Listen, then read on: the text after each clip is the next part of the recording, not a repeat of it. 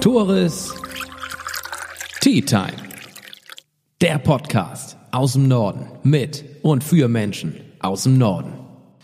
Auf eine Tasse Tee mit Florian Lorenzen. Mit gerade einmal 32 Jahren ist mein heutiger Gast seit diesem Wochenende, also seit dem 18. Oktober, um genau zu sein, Nordfrieslands neuer Landrat und damit auch der jüngste Landrat in ganz Deutschland. Damit verlässt er seine Komfortzone und damit meine ich den familiären Landwirtschaftsbetrieb in Solwit, Nordfriesland. Und damit widmet er sich nun endgültig dem Fulltime-Job Landrat. Er ist Vater einer fünfjährigen Tochter, Agrarbetriebswirt und seit knapp elf Jahren bereits im Kreistag in Nordfriesland. Wir sprechen nun bei einer schönen Tasse Tee aus dem friesischen Teehaus in Husum über seine Pläne, über seine Vorgehen, über seine Ziele, aber auch über Nöte und Sorgen und Probleme der Nordfriesen. Ich sage herzlich willkommen, Florian Lorenzen. Schön, dass wir beiden hier zusammensitzen und eine Tasse Tee trinken können. Ja, ich freue mich drauf. Als erstes, Mensch, wie kann man sich überhaupt die Rolle eines Landrats vorstellen? Vor allen Dingen ist der Landrat natürlich Behördenleiter des Kreises Nordfriesland, aber auch Bindeglied äh, zwischen Verwaltung, Selbstverwaltung, den Bürgerinnen und Bürgern, den Vereinen und Verbänden des Kreises und ähm, hat da eine große moderierende Rolle, aber natürlich ähm, macht er auch mit gemeinsam mit der Selbstverwaltung Akzente, die er setzt, greift Themen auf, bereitet Themen vor und wenn der Kreistag die Position gefasst hat, dann ist der Landrat auch dafür zuständig, diese Position beim Land, beim Bund oder an anderer Stelle durchzusetzen. Wer steht denn überhaupt noch über Ihnen in Nordfriesland? Oder kann man ganz naiv sagen, Sie sind Nordfrieslands neuer Chef? Nein, das kann man nicht sagen. Der Hauptausschuss ist mein Dienstvorgesetzter, also zusammengesetzt aus Kreisesabgeordneten und dem Hauptausschuss gegenüber bin ich rechenschaftspflichtig. Nichtsdestotrotz sind Sie jüngster Landrat Deutschlands. Dazu noch einmal herzlichen Glückwunsch. Allerdings, Herr Lorenzen, waren Sie der einzige Bewerber auf diesen Posten. Hm, woran liegt das? Ist dieses Amt so uninteressant? Ich bin nicht der einzige Bewerber gewesen. Ich bin der einzige Bewerber gewesen, der am 10. Mai von den Kreisabgeordneten vorgeschlagen worden ist. Es gab offiziell 13 Bewerbungen, die eingereicht worden sind, wenn ich da richtig informiert bin, und unzählige weitere, die auch ihr Interesse bekundet haben. Weshalb wurde so einstimmig fast für Sie ähm, gestimmt? Drei Neins gab es, glaube ich, zwei Enthaltungen. Was zeichnet Sie aus? Das ist eine gute Frage. Ich weiß nicht, warum dieses Ergebnis zustande gekommen ist. Da sollten Sie vielleicht lieber die Abgeordneten fragen, die mich gewählt haben und vor dieser großen Entscheidung für den Kreis Nordfriesland standen. Aber ich bin lange dabei. Ich bin mit 21 Jahren Kreisabgeordneter geworden und habe mich viele Jahre hier für den Kreis Nordfriesland eingebracht und habe in den Jahren auch Positionen zusammengeführt und Kompromisse gesucht. Und ich glaube, das ist eine Eigenschaft, die mir zugute gekommen ist, dass ich eben über viele Jahre gezeigt habe, dass ich nicht unbedingt eine Position als die alleinige anerkenne, sondern versuche, die Interessen zusammenzuführen und dann für den Kreis Nordfriesland ein gemeinsames, gutes Ziel zu erreichen. Mit 21 Jahren waren Sie bereits im Kreistag in Nordfriesland. Ähm, wenn ich so an meine Zeit mit 21 zurückdenke, habe ich nicht mit dem Gedanken gespielt, in den Kreistag zu gehen oder mich wählen zu lassen. Wie kommt man mit 21 Jahren dazu? Ich habe mich früh für ja, andere, die Anliegen von anderen Menschen, für Politik, für Gesellschaft interessiert. Bin, ich glaube, fast alle Jahre immer Klassensprecher gewesen, dann auch irgendwann einmal Schülersprecher und habe früh versucht zu vermitteln zwischen den verschiedenen Interessen, aber auch Positionen ähm, dann durchzusetzen, wenn das am Ende des Prozesses dann so gewesen ist.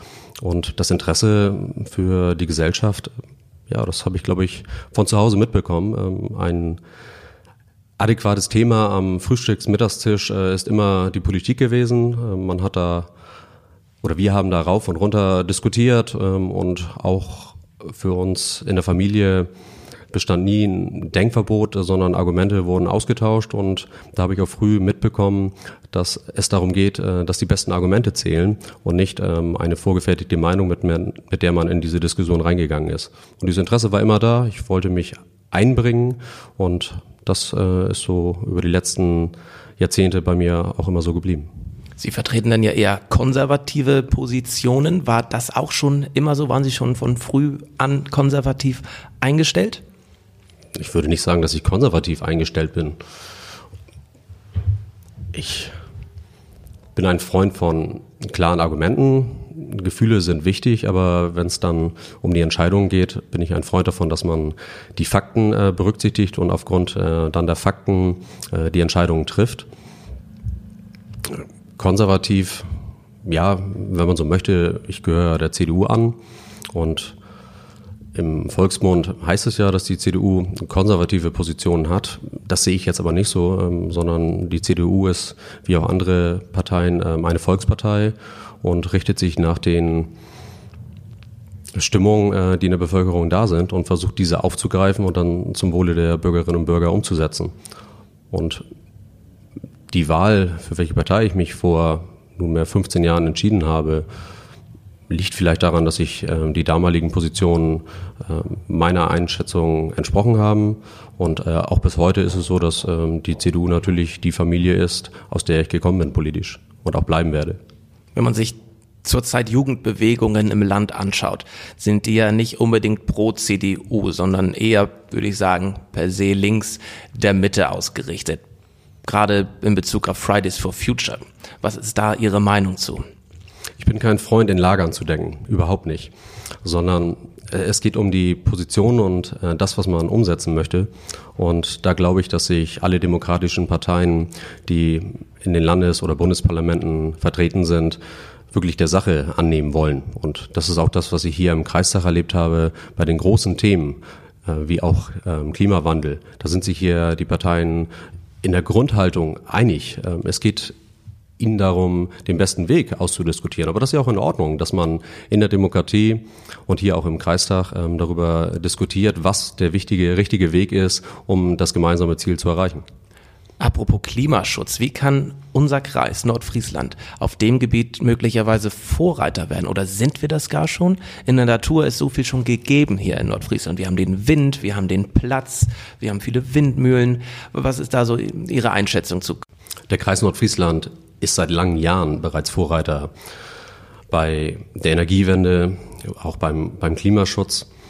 Der Kreis Nordfriesland ist der Kreis in Deutschland, der mit Abstand am meisten installierte Megawatt Windenergie hat. Wir haben inzwischen über 2200 Megawatt installierte Leistungen. Auch bei der PEV, also bei der Solarenergie, sind wir Spitzenreiter in Schleswig-Holstein und auch bei der Biomasse ganz gut. Also wenn ich diese drei Energieformen, erneuerbaren Energieformen zusammennehme, ähm, haben wir wirklich in der Produktion der erneuerbaren Energien hier in Schleswig-Holstein, aber auch in Deutschland die Führungsrolle eingenommen seit Jahrzehnten und ähm, das gemeinsam aus der Bevölkerung heraus.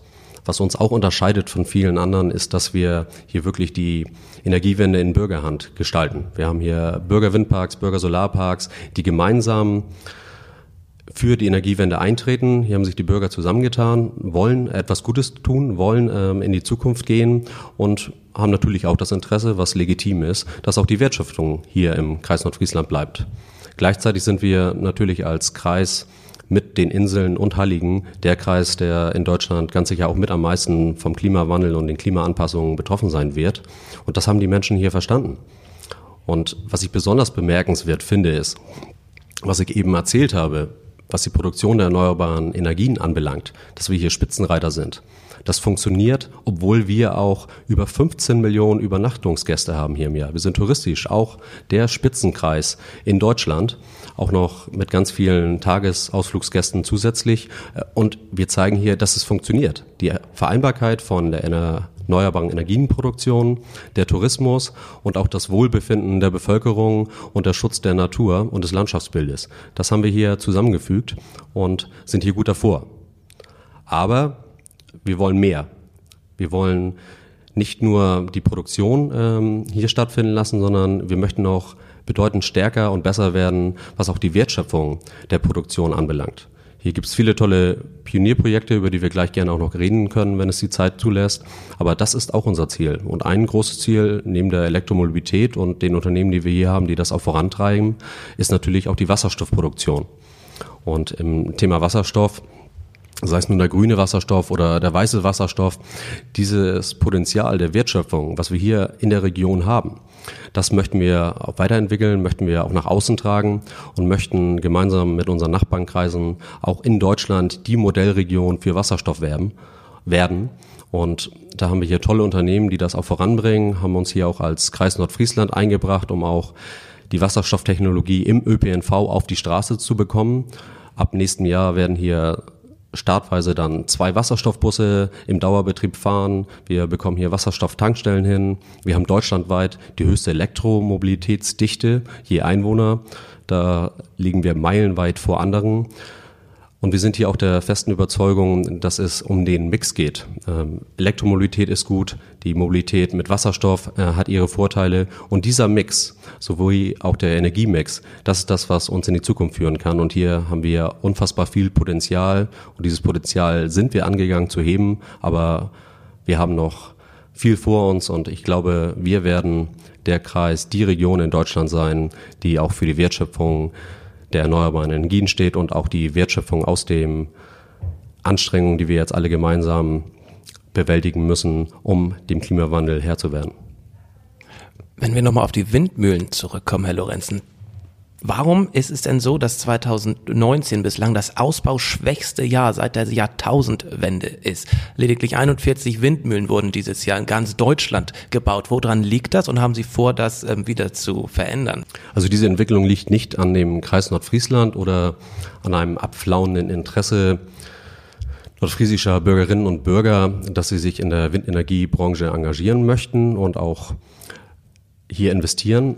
Es liegt viel mehr, zumindest für Schleswig-Holstein, daran, dass wir seit vielen Jahren ein Moratorium haben beim Landesentwicklungsplan, der noch nicht den regulatorischen Rahmen gesetzt hat, wo neue Windenergieanlagen entstehen können, wo gerepowert werden kann. Und da haben wir als Kreis Nordfriesland auch jetzt mehrfach massiv auch bei der Landesregierung eingefordert, dass endlich dieser rechtssichere Rahmen wieder bestehen muss. Und ich erinnere daran, was unser Ministerpräsident Daniel Günther bei der Eröffnung der Windmesse gesagt hat, dass Mitte 2020 dann auch endlich dieser regulatorische Rahmen wieder besteht, sodass dann die Investitionen auch wieder angegangen werden können. Und darauf werden wir immer wieder pochen und diese diesen Stillstand dann hoffentlich alle gemeinsam überwinden und hier weiter in Richtung Energiewende und Klimaschutz agieren können. Natürlich ist es auch wichtig bei dem Thema der Windenergie, dass die Akzeptanz weiterhin erhalten bleibt. Ich glaube, wir haben hier in Nordfriesland vorgemacht, dass im Miteinander von Befürwortern und auch Menschen, die diese Entwicklung skeptisch betrachten, dass hier ein Dialog geführt wird, dass auch abgewogen wird, sowohl vor Ort in den Gemeinden als auch ähm, bei uns hier ähm, als Kreis, dass wir da zwar nicht ähm, aktiv tätig werden dürfen, aber sehr wohl auch Beschwerden und Unmut ähm, aufnehmen in unsere Überlegungen. Und vor beinahe acht Jahren hat der Kreis Nordfriesland auch ein Ausbaukonzept beschlossen, was dann beinahe eins zu eins von der Landesregierung so umgesetzt worden ist. Und es zeigt eben, dass die Akzeptanz hier ist, aber das funktioniert auch nur, weil alle mitgenommen werden und weil auch ganz klar Gebiete hier im Kreisgebiet freigehalten worden sind von der Windenergienutzung und aus diesem Gesamtkomplex erkläre ich mir auch diese Vereinbarkeit von der Natur, von den vielen Touristen, die wir hier im Kreisgebiet haben und gleichzeitig dieser Spitzenreiterposition bei der Produktion von erneuerbaren Energien. Und wir sind gerne bereit, dieses Exportprodukt, ähm, was wir da entwickelt haben, dieses Image mhm. auch anderen Regionen in Deutschland vorzustellen und aufzuzeigen, wie man äh, es schaffen kann. Neben der Energie Energiewende, sagen Sie, ist auch ähm, die medizinische Versorgung hier auf dem, auf dem Land im Kreis für Sie ganz wichtig, hat oberste Priorität. Sie sagten, wir werden uns Gedanken machen müssen, wie wir auf den Ärztemangel reagieren und Personal für uns nach Nordfriesland gewinnen können. Erzählen Sie doch mal, wie kann man Fachkräfte, junge Menschen nach Nordfriesland holen? Wie haben Sie das vor? Es gibt vielfältige Wege, wie wir das machen können. Allen voran möchte ich sagen, der Kreis Nordfriesland ist eben unfassbar interessant und dieses Bild, was äh, vielleicht in anderen Regionen Deutschlands noch über unsere Region hier im hohen Norden herrscht, ist vollkommen verkehrt. Wir sind absolut attraktiv. Wir haben hier in eine wunderbare Glasfaserversorgung. Wir haben schnelles Internet äh, fast im gesamten Kreisgebiet. Fast.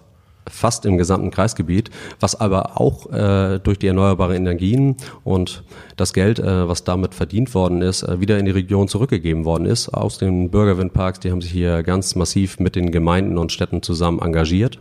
Wir haben Natur, wir haben die Strände, wir haben lebenswerte Lebensbedingungen hier, die wirklich interessant sind und auch, ich glaube, dem Gefühl, was viele Menschen momentan in Deutschland haben, gerecht wird, dass man hier wirklich den Einklang von einem lebenswerten Leben, aber auch Chancen finden kann. Gleichzeitig, weil Sie gefragt haben, was die medizinische Versorgung anbelangt, ist die Grundvoraussetzung natürlich erst einmal, dass wir attraktive Kliniken haben, die in einem modernen Zustand sind, gut ausgerüstet, um äh, dann auch ein attraktiver Arbeitsplatz zu sein. Und da sind wir seit Jahren dabei. Wir haben 2017 einen Bürgerentscheid zu dem Thema gehabt, haben eine unfassbar große Zustimmung aus der Bevölkerung bekommen, dass wir hier in unseren Kliniken an den Standorten in Nibel, Husum, aber auch in unserem Inselklinikum auf Wieg investieren sollen. Das haben wir dann genutzt, um uns Rückendeckung beim Land ähm, einzufordern und bekommen jetzt über 70 Millionen Euro an Fördermitteln. Zusammen mit den Eigenmitteln, die wir in das Klinikum investieren, werden wir über 100 Millionen Euro in den nächsten Jahren in unsere Standorte investieren. Parallel dazu wird es in Tönningen, dem ehemaligen Krankenhausstandort, ein regionales Gesundheitszentrum erster Güte geben. Das ist unser erklärtes Ziel. Und das vorweggenommen, diese Attraktivität unserer Kliniken, die wir jetzt noch weiter verbessern werden, müssen wir vorantragen. Dann ähm, dieses Gefühl, von dem ich eben gesprochen habe, diese Attraktivität, die der Kreis Nordfriesland äh, eben hat, mit all seinen Facetten, die auch nach außen tragen und bewerben. Und da ist das Klinikum dabei, auch eine Imagekampagne anlehnt an unsere Imagekampagne Moin Lieblingsland äh, zu entwerfen. Wir wollen die Familienfreundlichkeit, die wir hier haben, auch im Klinikum oder gerade auch im Klinikum, auch äh, weiter hervorheben und natürlich ganz selbstbewusst, so wie, wie wir Nordfriesen eben sind, aufzeigen, dass es sich einfach lohnt, hierher zu kommen und hier zu leben und zu arbeiten. Ist es denn auch gehaltstechnisch attraktiv hier? Denn Sie müssen wissen, auch liebe Zuhörer, in Schleswig-Holstein verdient verdient man am wenigsten, wenn man die Bundesländer, die, die alten Bundesländer vergleicht. Im Osten wird noch weniger verdient, aber durchschnittlich wird im Schleswig-Holstein am wenigsten verdient. Woran liegt das? Also ich kann erstmal vorwegnehmen fürs Klinikum.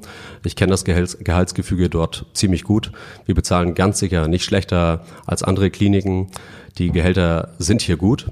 Äh, für uns als Verwaltung, wir sind natürlich auch immer um die klügsten Köpfe bemüht. Wir bezahlen auch gut wie auch die anderen Verwaltungen hier. Und dieses Vorurteil, dass wir hier ähm, im hohen Norden und in Schleswig-Holstein so schlecht bezahlen, das stimmt einfach nicht. Ich habe so viele attraktive, moderne Unternehmen hier in unserem Kreisgebiet, die ich kennenlernen durfte. Die Gehälter sind gut. Und was wir natürlich auch immer in Relation setzen müssen, sind die Lebenshaltungskosten. Ich habe zwar von den vielen Touristen gesprochen, die wir hier auf unseren Inseln und Halligen haben und auch der attraktive Lage. Und in der Bildzeitung kann man auch regelmäßig lesen, dass das teuerste Pflaster in Deutschland auf Sylt liegt, was ja auch zu unserem Kreis gehört.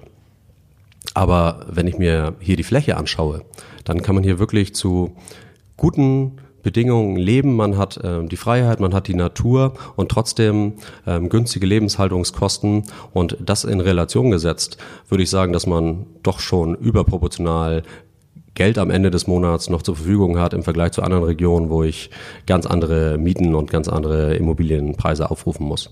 Und im schleswig-holsteinischen Vergleich ist äh, Nordfriesland tatsächlich auch an Platz zwei. Also danke, für die, danke für diese Ergänzung. Sehr das gerne. hätte ich sonst gleich auch gerne noch gesagt.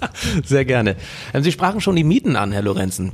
Mm, in den Ballungsräumen, in den Großstädten ist es ja bekannt, utopische Mieten ich habe das Gefühl, auch hier im Umkreis, im Husumer Umkreis steigen die Mieten. Wie ist Ihr Eindruck und was ist Ihr Plan dagegen? Sie sprachen gerade von einem Eindruck. Diesen Eindruck haben bei uns auch einige Menschen mhm. und diese Sorgen kommen auch immer wieder bei uns als Kreis Nordfriesland an. Ich höre es von den Kreistagsabgeordneten auch oft, dass diese Sorgen bei ihnen vorgetragen werden.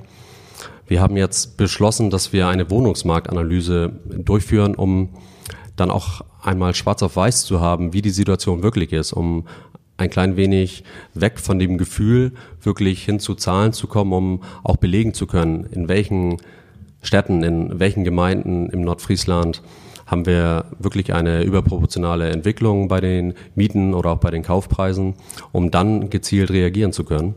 Und das ist der erste Schritt.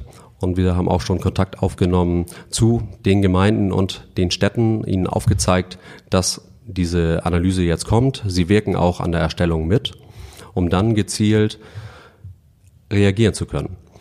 Wir stellen uns vor, dass wir das, was äh, in vielen Gemeinden, vor allen Dingen auch auf Sylt, seit vielen Jahren auch gemacht wird, dass sie viel Erfahrung damit haben, auch preiswerten Wohnraum für die Bevölkerung zur Verfügung zu stellen, dass wir das übertragen wollen auf die anderen Gemeinden und Städte in Nordfriesland, wo dieses Problem stark ist, um dann gemeinsam Lösungen zu entwickeln.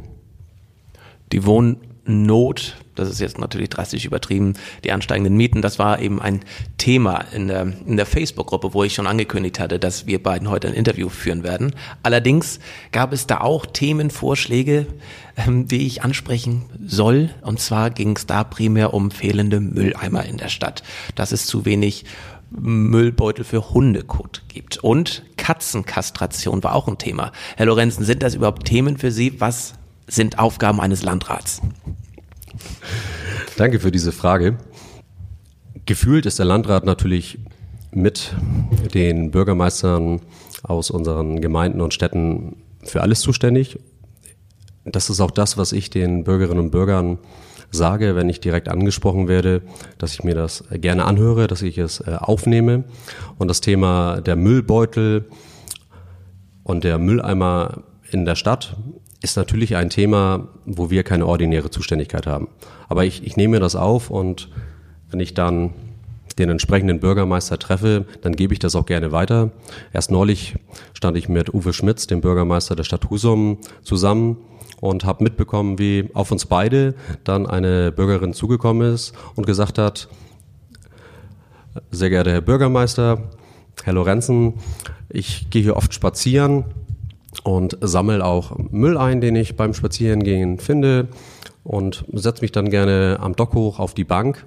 Aber da gibt's gar keinen Mülleimer. Kann man das nicht aufnehmen und ändern? Mhm. Da hat der Bürgermeister auch gleich zugesagt, ähm, das merke ich mir, ähm, ich gebe das weiter und greife das auf. Und das ist das, was mir auch wichtig ist, dieses, diese Rückmeldung, wenn Anliegen kommen, dass wir nicht immer gleich eine Lösung haben, aber dass wir uns darum bemühen und diese Anliegen auch ernst nehmen und aufnehmen. In einem halben Jahr habe ich wieder die Möglichkeit, mit dem Bürgermeister zu sprechen. Da werden wir mal eine Erfahrung bringen, wie es denn aussieht, was sich getan hat. Mm, Sie treten jetzt in relativ große Fußstapfen, in die Fußstapfen Ihres ja, Vorgängers äh, Dieter Hasen. Wie haben Sie vor, ähm, diese auszufüllen, diese großen Fußstapfen? Sie haben recht, das sind tatsächlich sehr große Fußstapfen.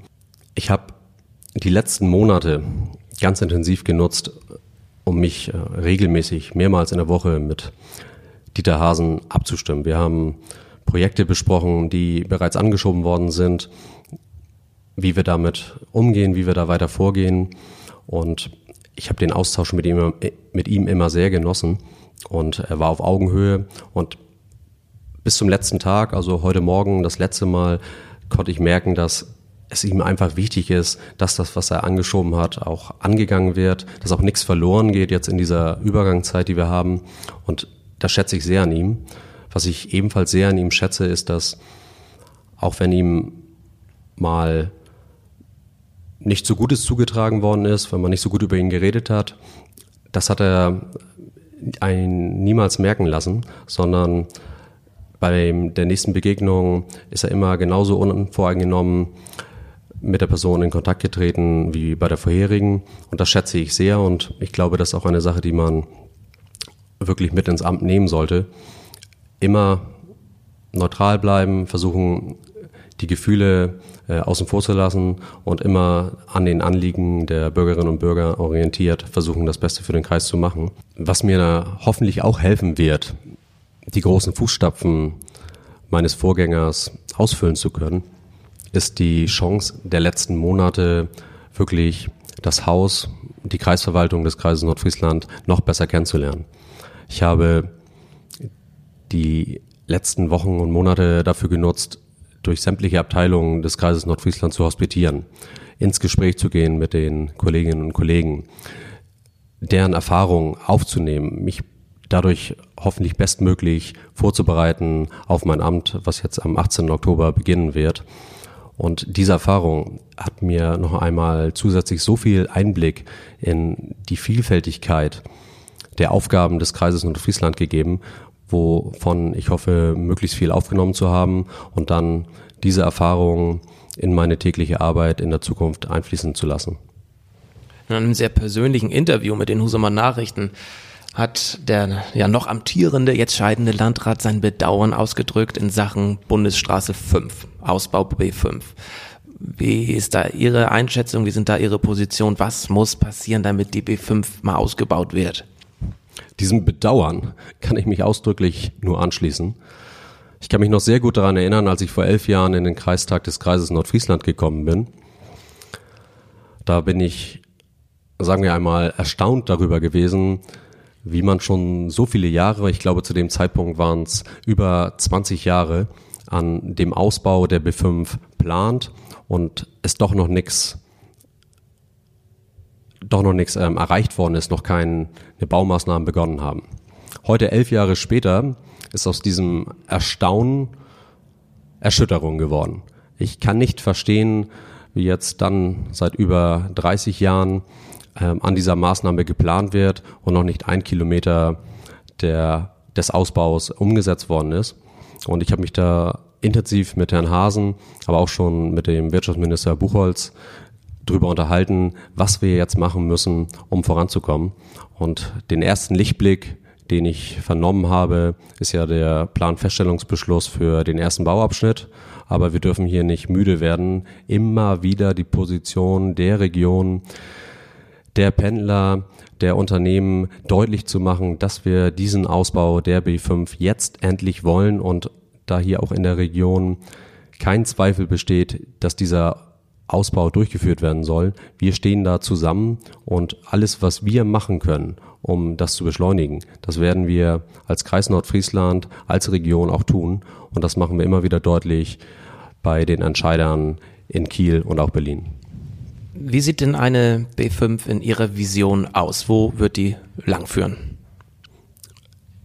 Die Planung, wo sie langführen wird, das ist es ja, die stehen seit 30 Jahren.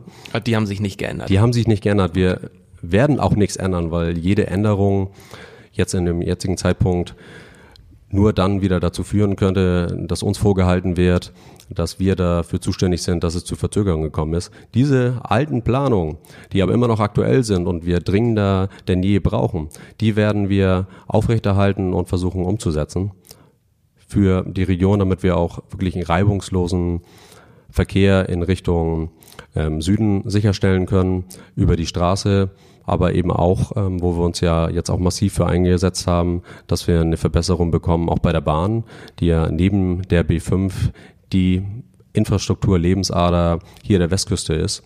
Und da haben wir jetzt ja gemeinsam in den letzten Jahren dafür gerungen, dass wir den zweigleisigen Ausbau ähm, auf dem letzten Teilstück dann noch bekommen. Aber das ist nur eins. Das andere Thema sind da auch die eingesetzten Wagenmaterialien. Materialien. Auch, dass wir dafür sorgen, dass keine Pendler mehr an den Bahnhöfen stehen, weil die Züge zu kurz sind, weil einfach nicht genügend Personen mitgenommen werden können. Mhm. Und wo wir auch immer wieder mit Nachdruck uns für einsetzen werden, ist, dass das auch ein zeitgemäßes Wagenmaterial ist und auch der Komfort der anderen Stellen in der Bundesrepublik im Bahnverkehr aufgezeigt wird, auch hier in Nordfriesland, auch hier an der Westküste, der Stand der Zeit ist und äh, nichts anderes. Und solange das nicht da ist, werden wir da immer wieder darauf hinweisen. Und wir freuen uns darüber, dass wir auch im Land hier starke Verbündete haben, die genauso wie wir für dieses Ziel eintreten und auch dafür streiten. Wie sehen Sie denn ein Nordfriesland nach sechs Jahren Amtszeit Florian Lorenzen? Wir sprachen über die Marschbahn, über die B5, über die medizinische Versorgung hier, über regenerative Energien. Wie ähm, stellen Sie sich ein Nordfriesland 2025 vor? Also ich möchte zuerst einmal erzählen, dass ich kein Freund bin von, Sie sind jetzt 100 Tage im Amt, was haben Sie erreicht? Oder Sie sind jetzt sechs Jahre Landrat gewesen, was ist die Bilanz? Es kann sowieso alles immer nur im Miteinander passieren. Ich bin kein Einzelkämpfer, sondern sehe mich als ähm, Teamplayer, wie ich es auch vorhin eingangs erzählt habe. Es geht darum, dass man die Selbstverwaltung mitnimmt, dass man Verwaltung und Selbstverwaltung zu einem Team macht und dann gemeinsam Positionen und ähm, ja auch Vision äh, für die Zukunft des Kreises Nordfriesland entwickelt. Und ich sehe ganz klar, dass wir eine gute medizinische Versorgung haben, dass wir bei den großen Infrastrukturvorhaben, über die wir gerade gesprochen haben, dann auch erste große Umsetzungsschritte gesehen haben, dass gebaut wurde, um es mal beim Namen zu nennen, dass wir die Vereinbarkeit von Tourismus, aber auch von der hier lebenden Bevölkerung weiterhin sichergestellt bekommen, dass wir für junge, aber auch ältere Menschen ein attraktiver Ort sind, aus dem man sich aus dem Rest der Republik gerne nach Nordfriesland bewegt, dass wir den Glasfaserausbau abgeschlossen haben, dass wir, und das wird eine Initiative sein, die in den nächsten Wochen auch den Kreisgremien von mir zugeleitet wird, dass wir beim 5G-Ausbau durch sind. Wir wollen dazu jetzt auch ein Modellprojekt starten hier im Kreis Nordfriesland. Das werde ich in den nächsten Wochen den Kreisgremien äh, zuleiten, den Vorschlag, dass wir eben nicht darauf warten, dass die LTE-Versorgung lediglich besser ausgestattet wird und die Funklöcher geschlossen werden, sondern dass wir ganz klar auch als ländliche Region uns dafür einsetzen, hier den 5G-Ausbau durchzuführen. Wir wollen dafür ein, eine Ausbauplanung durchführen. Wir wollen den Netzbetreibern aufzeigen können, die und die Standorte im Kreis Nordfriesland könnt ihr nutzen. Das ist ein komplettes Netz, wo ihr eure Antennen aufbauen könnt. Wir wollen nicht, dass jeder Netzbetreiber eigene Antennen aufbaut, sondern wir wollen diese Antennen bündeln. Wir wollen quasi ein fertiges Konzept in der Schublade haben, damit auf die Netzbetreiber zugehen und ihnen aufzeigen, ihr könnt gleich bei uns in Nordfriesland anfangen. Wir haben hier die notwendige Breitbandversorgung, die ihr braucht, um die 5G-Antennen anzuschließen. Wir haben hier die Standorte für euch und wir haben auch die planungsrechtlichen Probleme aus dem Weg geräumt und sind dann zum Ergebnis gekommen, ja, der Kreis Nordfriesland wäre wunderbar geeignet, um ein Modellprojekt für den 5G-Ausbau im ländlichen Raum umzusetzen. Und dafür wollen wir unsere Hausaufgaben machen. Und ich glaube, das ist ein wichtiges Thema für die Zukunft. Haben Sie in Solvit 3G? Ich habe in Solvit-Feld sogar LTE gehabt. Das freut sicherlich die ähm, Bewohner Schobels zu hören, dass auch in Solvitfeld bereits äh, sehr gutes Internet herrscht und sie jetzt von v, äh, 5G sprechen. Sie sind aber optimistisch, dass es hier funktionieren kann. In Solvit, und ich habe sogar auf dem Feld gewohnt, äh, in Solvit-Feld, jede Richtung zwei Kilometer kein Haus, haben wir auch Glasfaser gehabt. Die Gemeinde Solvit ist im nördlichen Kreisgebiet eine der Gemeinden gewesen, die ganz vorne an dabei gewesen ist, den Glasfaserausbau in die Hand zu nehmen. Auch aus dem örtlichen Bürgerwindpark ist Kapital zur Verfügung gestellt worden, um den Glasfaserausbau in jedes Haus zu finanzieren. Und ich hatte 32 Glasfaserfasern in mein Haus hinein. Und Philipp Amthor, ein ebenfalls junger, talentierter Politiker, der oftmals allerdings noch wegen seines Alters, naja, unterschätzt wird zumindest. Werden Sie das auch oder haben Sie die Befürchtung, auch unterschätzt zu werden, obwohl Sie ja ein gewisses politisches Talent mitbringen? Ich vergleiche mich ungern mit anderen Personen. Ich bin Florian Lorenzen und nicht Philipp Amthor. Was mich aber, glaube ich, von Philipp Amthor unterscheidet, ist, dass ich seit ja, nunmehr elf Jahren bereits aktiv äh, hier im Kreis Nordfriesland für den Kreis Nordfriesland bin und nicht neu in ein Parlament gewählt worden bin und mich jetzt ähm, durch kluge Reden äh, in den Vordergrund gespielt habe, sondern über viele Jahre mich eingebracht habe und hier für den Kreis Nordfriesland engagiert habe. Ist es in Ihrem Karriereplan vorgesehen, irgendwann mal die nordfriesischen Interessen im Bundestag zu vertreten? Das ist eine leicht amüsante Frage. Danke. Weil ich tatsächlich niemals einen politischen Karriereplan gehabt habe. Ich habe nicht äh, über Jahre hinweg geplant, in den Kreistag des Kreises Nordfriesland zu kommen. Ich habe nicht geplant, in den Landtag oder Bundestag zu gehen und ganz sicher habe ich es auch nicht geplant, Landrat des Kreises Nordfriesland zu werden. Ich habe mich in der Aufgabe, die ich eingenommen habe, sehr wohl gefühlt und das war dann ein, ein Schritt, der sich ergeben hat. Und ich kann zu diesem Zeitpunkt ganz deutlich sagen, dass ich keinerlei Ambitionen habe, in den Landtag, Bundestag oder irgendwo anders tätig zu werden. Ich freue mich auf die kommenden sechs Jahre als Landrat des Kreises Nordfriesland. Und wer weiß, wenn ich es gut gemacht habe, wenn die Bürgerinnen und Bürger und der Kreistag der Auffassung gewesen sind, dann nach sechs Jahren, dass ich es gut gemacht habe, vielleicht darf ich es ja sogar noch sechs Jahre dann weitermachen. Dafür wünsche ich Ihnen ganz viel Glück, viel Erfolg. Vielen Dank, dass Sie sich die Zeit genommen haben, Herr Lorenzen. Wenn Sie noch was Abschließendes sagen möchten, ist jetzt Ihre Gelegenheit. Vielen Dank. Also ich kann nur jeden ermuntern, der das Interview jetzt hört, sich gerne mit dem Kreis Nordfriesland, mit unserer Region zu beschäftigen, die Chancen, die wir hier haben, aufzunehmen, vielleicht sogar abzuwägen, ob es nicht interessant wäre, hierher zu ziehen, hier zu leben, hier zu arbeiten.